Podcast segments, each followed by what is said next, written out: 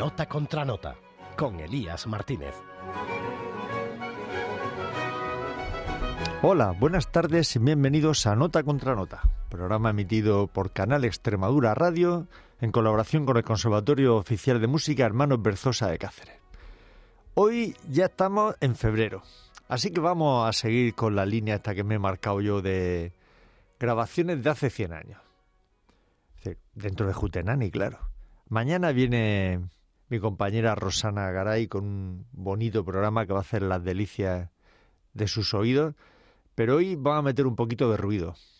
No ruido eh, por mala música, sino porque son grabaciones de hace 100 años y claro, las grabaciones pues suenan como suenan. Y vamos a empezar con una gran cantante de esa época del blues, vodevil, primer jazz, que es Alberta Hunter. Esta vez acompañada por el Pine Jubilee Quartet, con un tema titulado If the Rest of the World Don't Want You, grabado en febrero del 24. No sé, estado buscando mm, concienciadamente, eh, no he encontrado el día. El día no se sabe, el día de la grabación, pero es febrero de 2024. Alberta Hunter. Música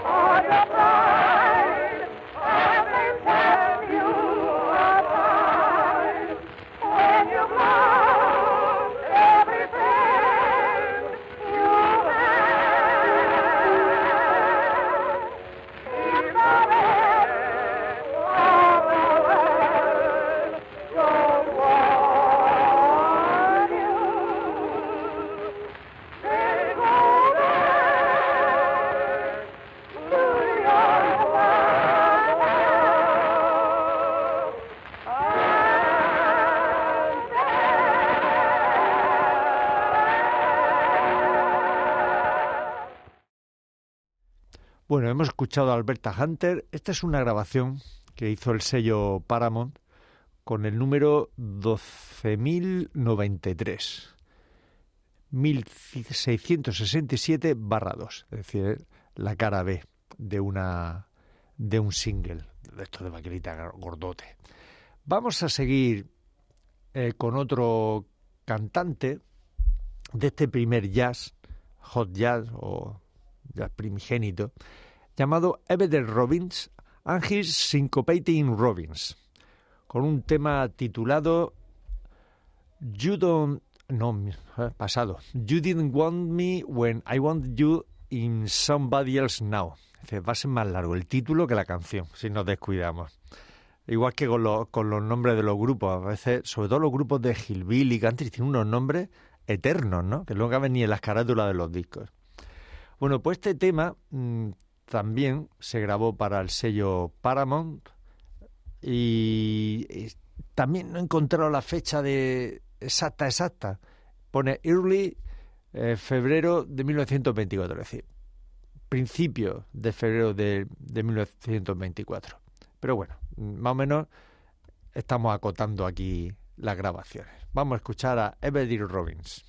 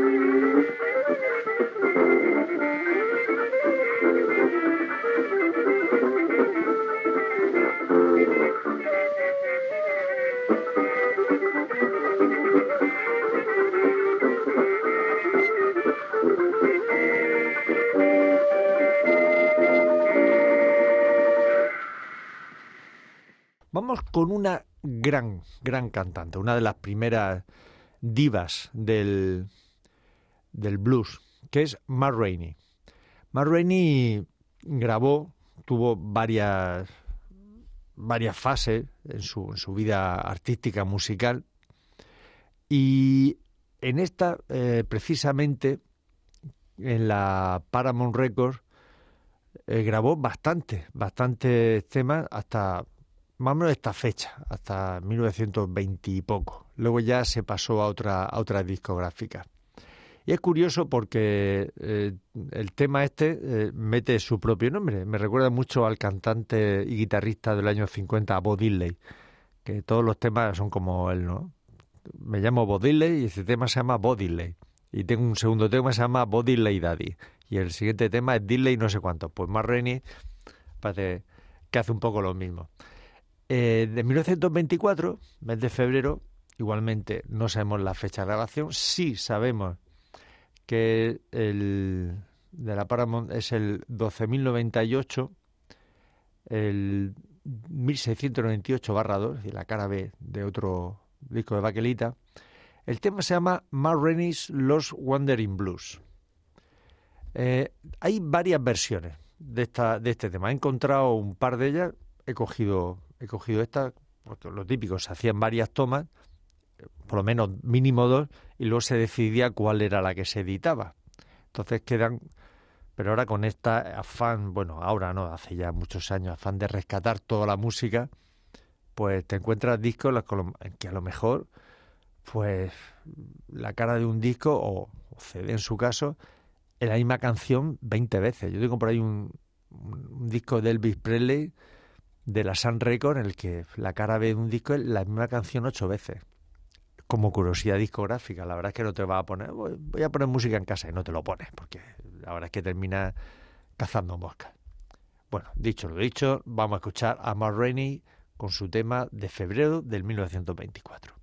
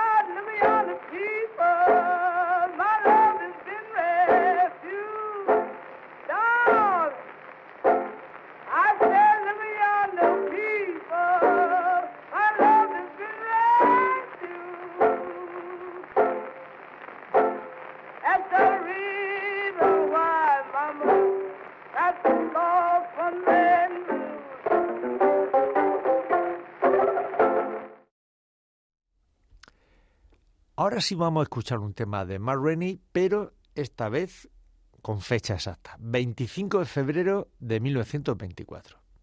Y esta vez eh, está claro que la acompañan Louis Austin Blues Serenaders. Son agrupaciones, la verdad es que no, eh, no es que sean agrupaciones estables, porque uno se pone a mirar la, las contraportadas de los CD de los discos o las carátulas internas y se ve que, anda, pues este me suena, pero, pero este, y al final te das cuenta que son 10 músicos y 50 agrupaciones, porque, porque eran los músicos que habían. O cada, uh, cada discográfica tenía como sus músicos de estudio y por darle así como empaque o, o cierta bombo al, al disco, pues le ponían un nombre a la agrupación, pero en realidad no era una agrupación que luego en este caso Marreni fuera por, mmm, por los teatros, por los garitos, tocando con esta agrupación, lo que ella tenía sus músicos de, de gira. pero la verdad es que los títulos de los... el nombre de los grupos siempre me, han resultado curiosos y muy divertidos en algunos de sus casos. Pues vamos a escuchar este tema que se llama Honey, Where You Been So Long.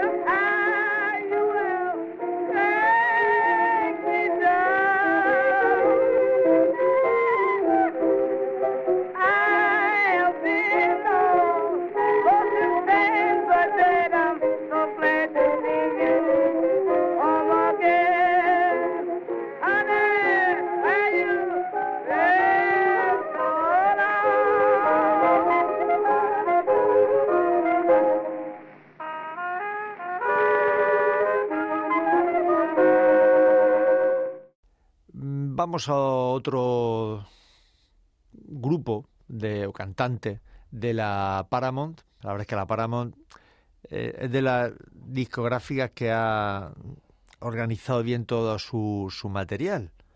Igual que otra gente ajena que, que se ha puesto a buscar y rebuscar y a organizarlo en Internet. La verdad es que hay gente altruista que está haciendo un trabajo pero magnífico, ¿no? Puede encontrar de todo, con todo documentado hasta, hasta yo qué sé, hasta cuántos cafés se tomaba al día el, técnico de sonido, la señora de la limpieza de la, discográfica.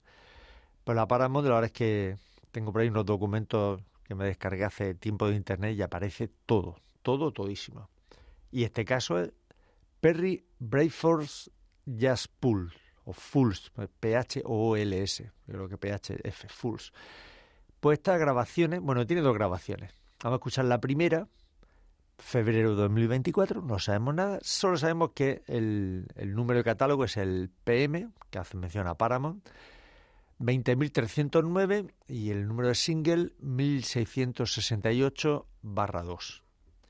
Eh, como su propio nombre indica, el número de grupo, un grupo de jazz. Ya en 1924 me gustan estos títulos porque ya te demuestran que ya son conscientes de que tienen un estilo musical que saben lo que están haciendo. En la música clásica hay una, una regla, que es que hasta que no pasan unos 20, 30 años no viene alguien que te dice lo que se ha hecho con anterioridad. Es decir, hasta, hasta el siglo XIV mm, nadie dijo que lo que se hacía antiguamente era, hasta el siglo XII era ars antigua y entonces se denomina Ars Nova. Pero hasta el siglo XV no se estableció cuál era el, estilo de las novas. Hasta el siglo tal, así, el barroco no fueron conscientes del barroco hasta que pasaron 50 años. El clasicismo igual. El romanticismo. Siempre viene alguien detrás que te dice, lo que lleváis haciendo durante 50 años ahora se va a llamar esto. Ahora mismo musicalmente vivimos una época totalmente ecléctica y de todo, todo el mundo hace de todo. Ahora mucho neo, neo no sé cuánto, neo no sé cuántas. Pero me gusta por eso, porque estos grupos de los años 20 ya eran conscientes de que estaban haciendo jazz, de que habían creado un estilo y una forma de entender la música, de vivirla, de, de transmitirla, eh, que adolecía ese nombre, el nombre de jazz. Y que, como he dicho alguna que otra vez aquí en Jutenani, traspasó fronteras, culturas se metió en, todos los poros musicales de todos los músicos que pululaban por el mundo. Pues vamos a escuchar de Perry Brayford, de este gran pionero del, del jazz, el tema llamado Charlestown, South Carolina.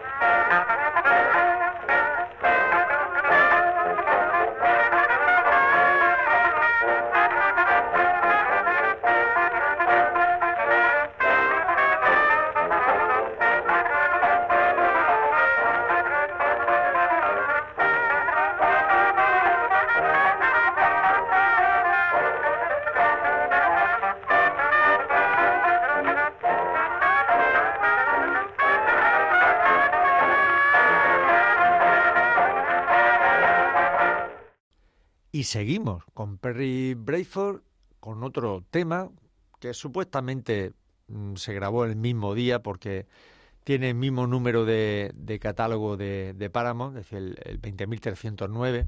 Estaba el, el 1669 barra 3 con un tema muy onomatopéyico, Hula Bula Dance. Recuerda un poco a, a un tema de estos hawaianos, pero es que son temas que, claro, ser, son descriptivos de, un ritmo. Por hula bula, pues suena muy, muy danzarín. Así que vamos a escuchar a Perry Brayford.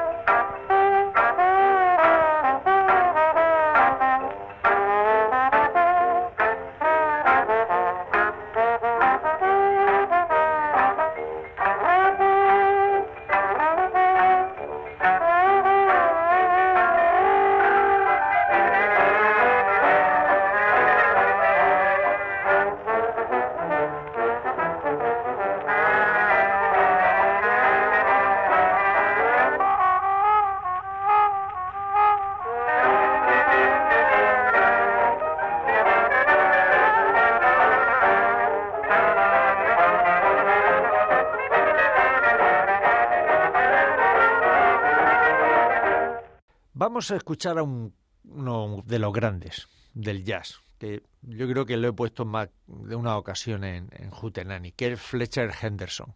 Porque es que vale para un remiendo y para un descosío. Siempre tiene un tema que me viene bien.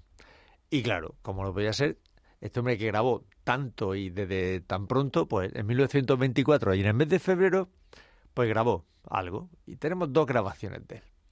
Lo que es curioso, eh, bueno, él tocaba el piano y dirigía la, la formación que va a sonar en este momento. Y aparece, en los créditos, aparece Coleman Hawkins al saxofón. Aparece por ahí metido entre la sección de los del saxofón bajo, el saxofón tenor, los clarinetes. Está Coleman Hawkins ya haciendo sus pinitos. Los músicos, los grandes del jazz que aparecen en los años 40 y ya en los años 50 con el bebop, no vienen de la nada, no aparecieron. Primero se tuvieron, como decimos los músicos de orquesta, chupando atril. Han estado ahí años y años tocando en un atril, empapándose bien de los estilos para luego poder crear su estilo propio, su forma, su sonoridad. Y Fletcher de Henderson, pues claro, no se iba a rodear de gente mala. Desde el primer momento vio el talento de este gran saxofonista y lo metió entre sus filas. Vamos a empezar eh, escuchando un tema llamado Chicago Blues. Igualmente no tenemos el día exacto de la, de la grabación.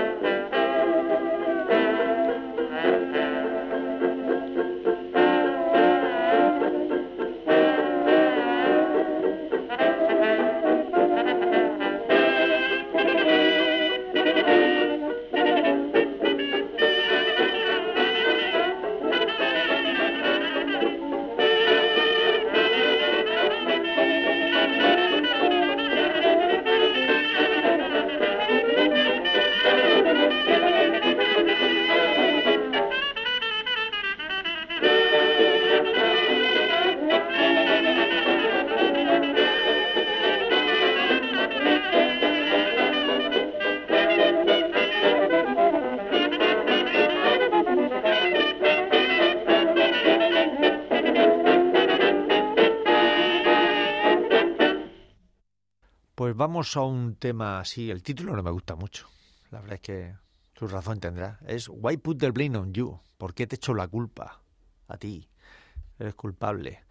Mm, como mi inglés es bastante deficitario y hasta a veces peligroso, pues no, no reconozco. Es decir, sé leer un poco el título, pero la canción no, no sé por qué adolece de, este, de esta temática aunque muchas veces la verdad es que el título, la letra, es básicamente una excusa. Aquí lo importante era que la música fuera bailable en, este, en esta época del jazz. La, no hay un, un trasfondo literario o un mensaje filosófico dentro de, esta música, simplemente música para divertirse.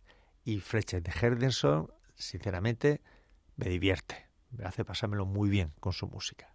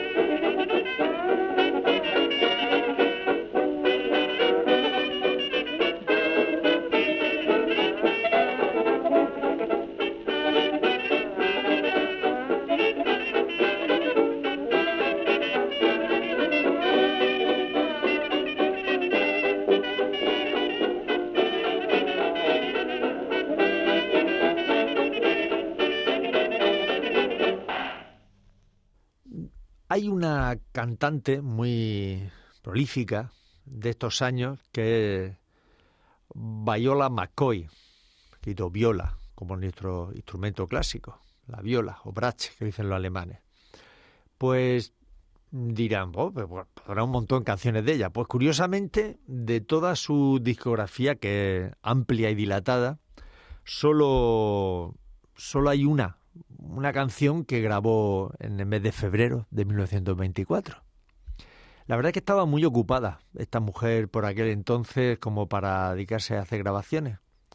Por lo que he estado leyendo y mirando, no paraba de hacer giras para acá, para allá. Además, ella misma tenía su propio garito, club de vodevil, de, de espectáculos, con lo cual no, no podía dedicarse a muchas cosas. Vivía en Nueva York, en Harlem, era, era un devenir continuo de, de fiesta y cachondeo, las noches de Harlem, y ella actuaba, aparte de tener su propio, de gestionar su propio local, actuaba por aquel entonces en el mm, Teatro Lafayette.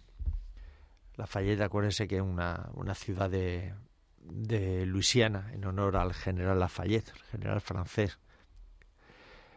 Pues Viola McCoy en esta grabación demuestra pues todo por qué es una, una grande. La verdad es que tiene una, una voz portentosa, un estilo de, de cantar muy parecido a, al que hemos visto antes de Matt Rainey y Alberta Hunter. La verdad es que una, un, un estilo de entender el blues muy distinto al, al blues de los años 40 o al, o al revival que hubo ya en los 60 del blues, pero que hacía que fuera una, una de las grandes.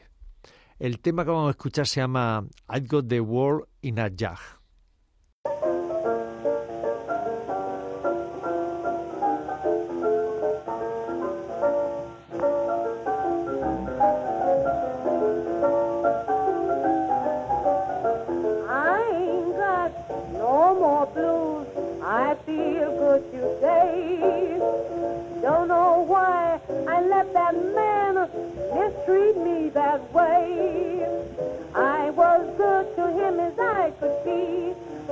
not make him see. Now I've got everything my way, so take a little tip from me. Got the wise in a jug, got the chopper in my hand.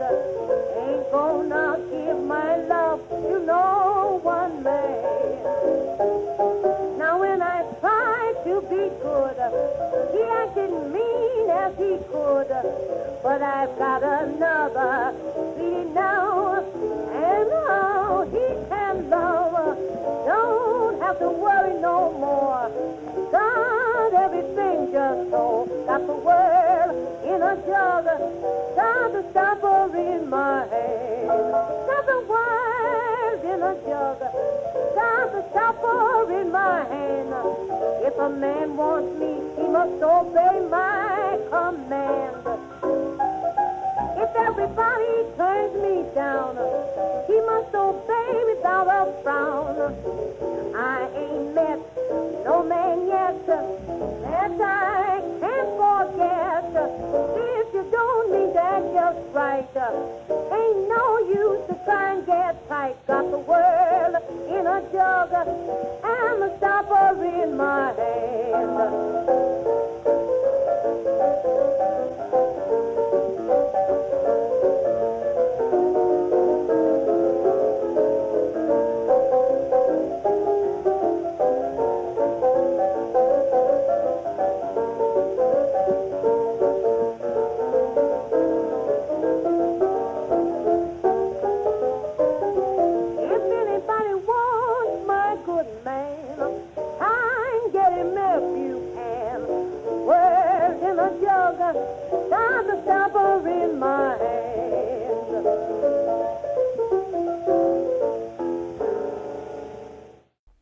Bueno, ahora sí que vamos con uno que ha sonado aquí por activa y por pasiva, que es el trompetista Bix Beiderbecke, o como se pronuncia este apellido infame. Eso ha apellido, apellido López o Martínez, como yo. Un apellido fácil, sencillo, cualquier, hasta un, yo que sé, hasta un nepalí puede pronunciarlo sin problema.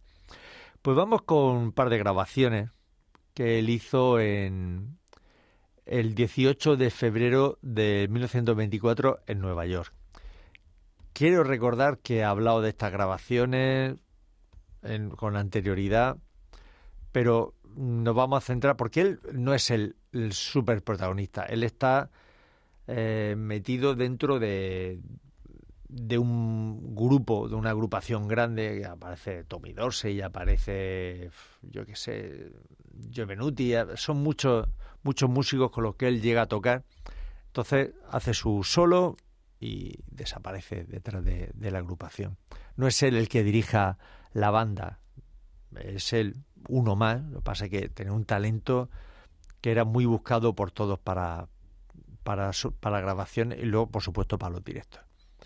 Pues vamos a escuchar esta la primera, se llama Fidgety Feet es una grabación del 18 de febrero de 1924.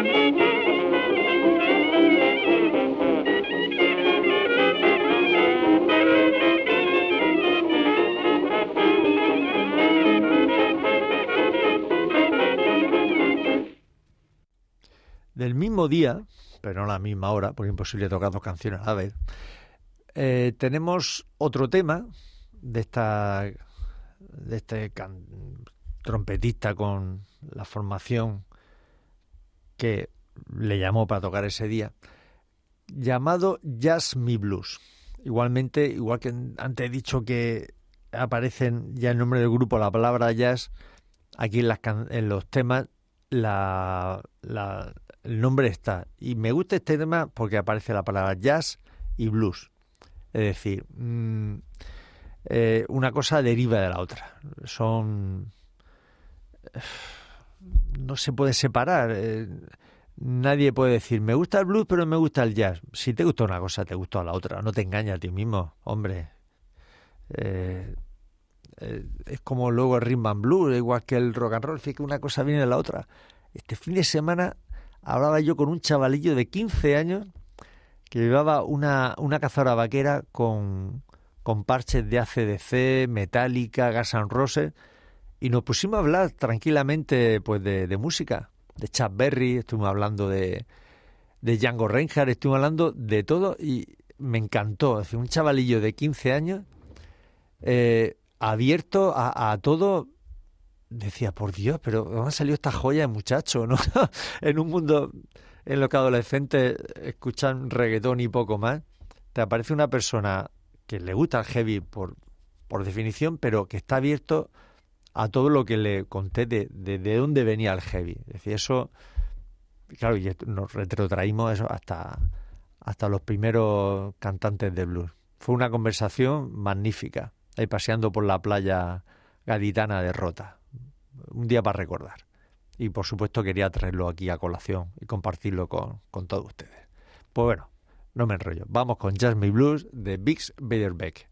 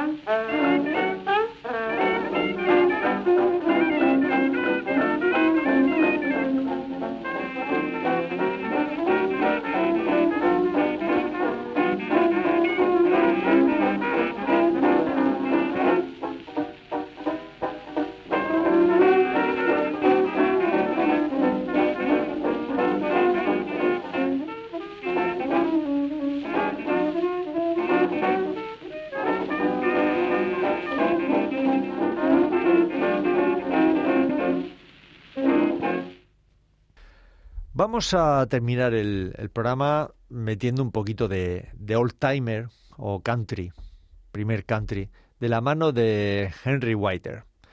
Henry Whiter es uno de los pioneros en la grabación de, de country, que por entonces se llamaba así old timer, o, o le denominan ahora así old timer, mejor dicho. Pero viene de, va a cantar canciones o grabar canciones que ya venían de antigua, como el caso de este tema She's Coming Around the Mountain, que es un clásico de los clásicos que luego se ha perpetuado, de hecho hasta a los alumnos aquí del conservatorio la tocan como, como música popular. Son grabaciones que vamos a escuchar, bueno, es que tiene 12 o 13, pero vamos a escuchar un par de ellas solo. La primera del 25 de febrero del 24 y la verdad es que él, se lo dice se lo, y se lo come. Es decir, él toca, canta y se acompaña de la guitarra y la armónica. Y no necesita nadie más.